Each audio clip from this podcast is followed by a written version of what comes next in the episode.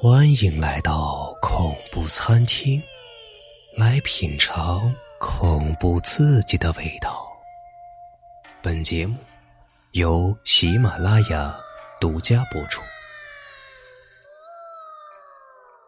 咱们有好段时间没有讲中国各地的民间故事了，咱们今天就讲一个关于山东烟台的一个故事，叫做彭祖。三气阎罗王，在临安的东边有一座苦竹岭，是八百高岭彭祖居住过的地方。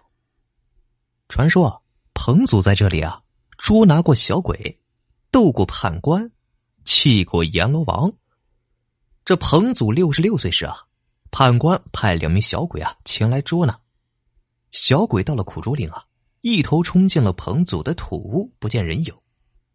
嘿，这时啊，这屋里传出一阵的拳击之声。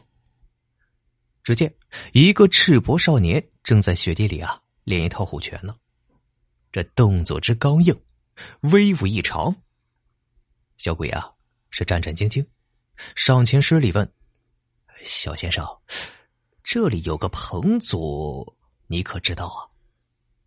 谁知啊？少年答：“就是我呀。”小鬼追问：“是你爷爷？”少年是连忙纠正：“不，就是我呀。”这两个小鬼啊，不由得是倒退三步，上下打量着那少年。你可知道啊？你都已经六十六岁了。少年说：“嘿，六十六岁算什么呀？”我天天打拳练武，耕作劳动，修身养性，青春常驻啊！就是阎王对我呀，也没有办法。这小鬼认定他是彭祖无疑啊，这脸色骤变，厉声喝道：“彭祖啊，我们是奉阎王之命前来捉拿你的。”这彭祖听罢就笑啊，嘿，活到六十六，阎罗王啊，请吃肉。不过，我生来喜欢吃蔬菜。劳烦二位啊，回报阎王，恕彭祖啊失礼不去了。这小鬼听了呀，是气得口吐白沫，哇哇叫道：“休得胡言！看我的铁锁是也！”哐啷哐啷的声响，用铁锁套住了彭祖。这彭祖是一动不动，笑嘻嘻的说：“哼，烂草绳想困住大菩萨是吧？”说完呢。鼓足了气儿，猛地一吼，只听得“咔”的一声，这铁锁呀，全部崩断了。这崩断不要紧啊，还砸在了小鬼头上，嗨，打得他们呀是鼻青脸肿，只好啊逃回了地府。这两名小鬼啊，不敢将此事回禀给阎王，这样竟让彭祖活到了二百五十岁啊。这年，这阎王啊翻阅生死簿。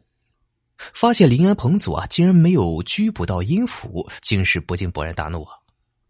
便叫来判官来查问。判官自知失职，只好求阎王说：“哎呀，大王息怒啊！下官马上去捉拿彭祖归案呐！”当晚啊，判官带着牛头马面，是悄悄的潜入了苦竹岭，进入了彭祖的卧室。这举起蜡烛一看呐，只见彭祖啊。还是一个眉清目秀、年轻壮实的小伙子呢。判官啊，是不禁暗暗吃惊，忙对牛头马面说：“哎呀，这彭祖他睡行四宫，这卧虎盘松，力大无穷啊！我们三个绝不是他的对手啊！不如在他的紫砂茶里放一包勾魂散，叫他不出三日啊，就来阴曹归案。”牛头马面啊，如法炮制之后，悄悄的溜走了。这天啊，蒙蒙亮，彭祖起来喝了几口茶，就跨上了竹篮，到后山挖笋去了。不一会儿啊，他觉得是头昏目眩，哎，浑身发热。他呀，懂得医道，知道这是吃了什么毒物，便摘了五片解毒的千里光叶片，放入了嘴中咀嚼。回家之后啊。又服了自己研制的解毒药丸回生丹。两天后啊，这体温正常。三天之后，这病症啊全部消失了，这身体啊还完全康复。彭祖感到这次啊，这病症起因很是奇怪呀，他推想起来，可能又是阴间的恶鬼的阴谋诡计吧。为了使这恶鬼啊不再前来纠缠，这第三天傍晚，他口含百米茶叶，在三尺多深的地坑里啊躺了三个时辰。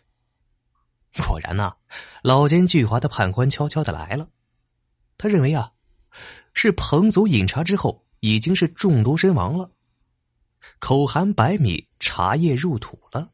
他是哈哈大笑，翻开了生死簿，在临安彭祖栏下这红笔一挥，将这名字勾掉了。哎呀，这岁月匆匆，又过了五百年。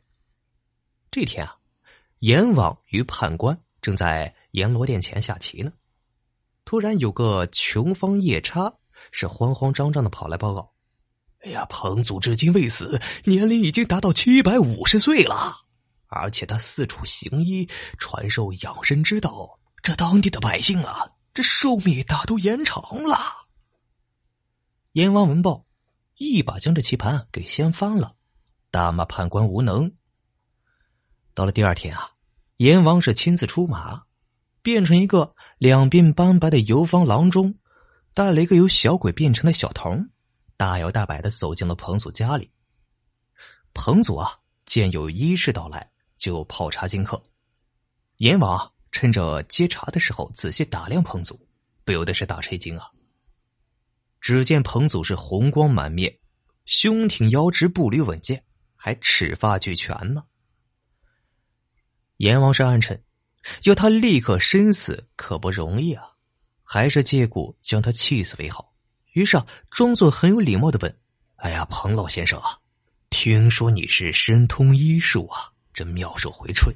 今儿啊，我这童儿不幸摔断了脚骨，特来请你诊治啊。”彭祖是欣然答道：“好。”这说完就舒展食指抚摸着童儿的伤处。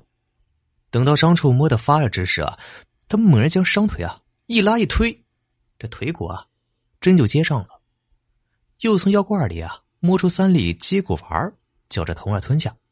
不一会儿啊，童儿就站立起来。这阎王见状，向童儿轻轻的吹了一口冷气，那童儿是两脚一软，又跌坐在地。阎王趁机骂道：“啊，嘿，你这行医是假，害人是真呐！”我这要打碎你这招牌！说着呀，挥着拐杖将彭祖家中的桌椅板凳、饭碗药瓶是打得稀烂。彭祖定神一看呐，眼前这个杀气腾腾的老头这眼睛里没有一点人性的慧光，料到是阎王想借故气死他。他安详自若，毫不介意，而且。笑着向老头讲着阴间阎罗王被人间马屁精拍的是服服帖帖的故事，气得阎王爷啊，这眼睛差点出血，顿时是双手冰凉，两脚发抖。这阎王想啊，我气不死你，他呀反倒要气活我了。如果我被气死喽，那就当不成阎王了，还是保住王位要紧呢。于是啊，他急忙拉起了小鬼。溜出了彭家，逃回了阴府。彭祖后来啊，离开了临安，前往各地游历名山大川去了。这苦竹岭百姓啊，为了纪念他，就在他住过的地方建了一个亭子，叫做长寿亭。这遗址啊，至今还在呢。